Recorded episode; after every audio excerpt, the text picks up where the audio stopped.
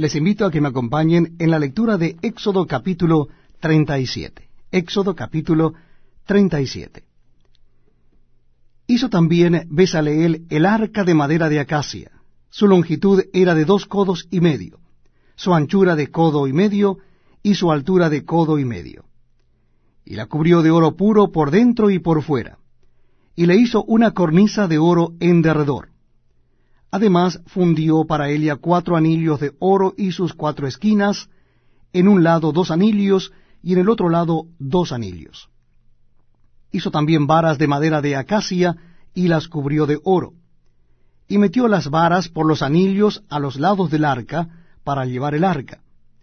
Hizo asimismo el propiciatorio de oro puro, su longitud de dos codos y medio y su anchura de codo y medio.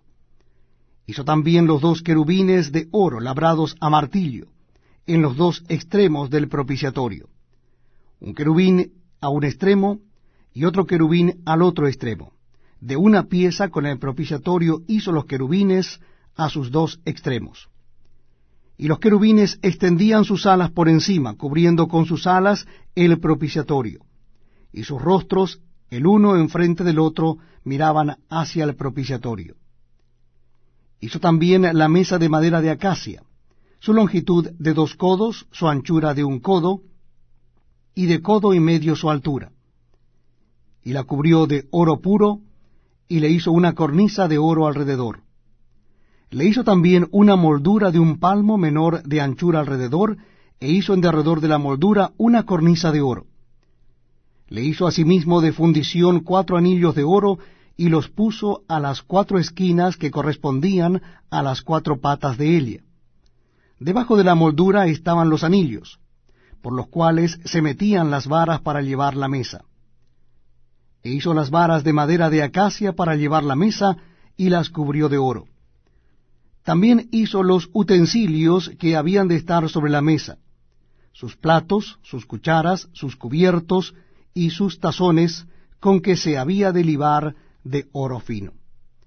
Hizo asimismo el candelero de oro puro, labrado a martillo, su pie, su caña, sus copas, sus manzanas y sus flores eran de lo mismo.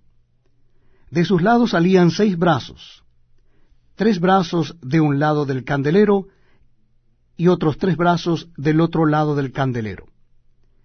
En un brazo, tres copas en forma de flor de almendro, una manzana y una flor, y en otro brazo tres copas de figuras de flor de almendro, una manzana y una flor, así en los seis brazos que salían del candelero. Y en la caña del candelero había cuatro copas en figura de flor de almendro, sus manzanas y sus flores, y una manzana debajo de dos brazos del mismo, y otra manzana debajo de otros dos brazos del mismo, y otra manzana debajo de los otros dos brazos del mismo, conforme a los seis brazos que salían de él. Sus manzanas y sus brazos eran de lo mismo. Todo era una pieza labrada a martillo de oro puro hizo asimismo sus siete lamparillas, sus despabiladeras y sus platillos de oro puro. De un talento de oro puro lo hizo con todos sus utensilios. Hizo también el altar del incienso de madera de acacia, de un codo su longitud y de otro codo su anchura. Era cuadrado, y su altura de dos codos y sus cuernos de la misma pieza. Y lo cubrió de oro puro, su cubierta y sus paredes alrededor, y sus cuernos, y le hizo una cornisa de oro alrededor. Le hizo también dos anillos de oro debajo de la cornisa en las dos esquinas, a los dos lados, para meter por ellos las varas con que había de ser conducido. E hizo las varas de madera de acacia y las cubrió de